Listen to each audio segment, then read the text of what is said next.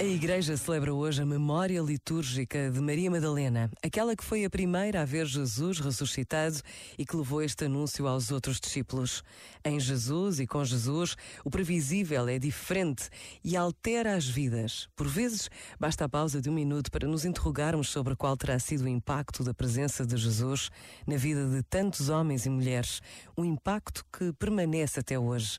Pensa nisto e boa noite. Este momento está disponível em podcast no site e na app.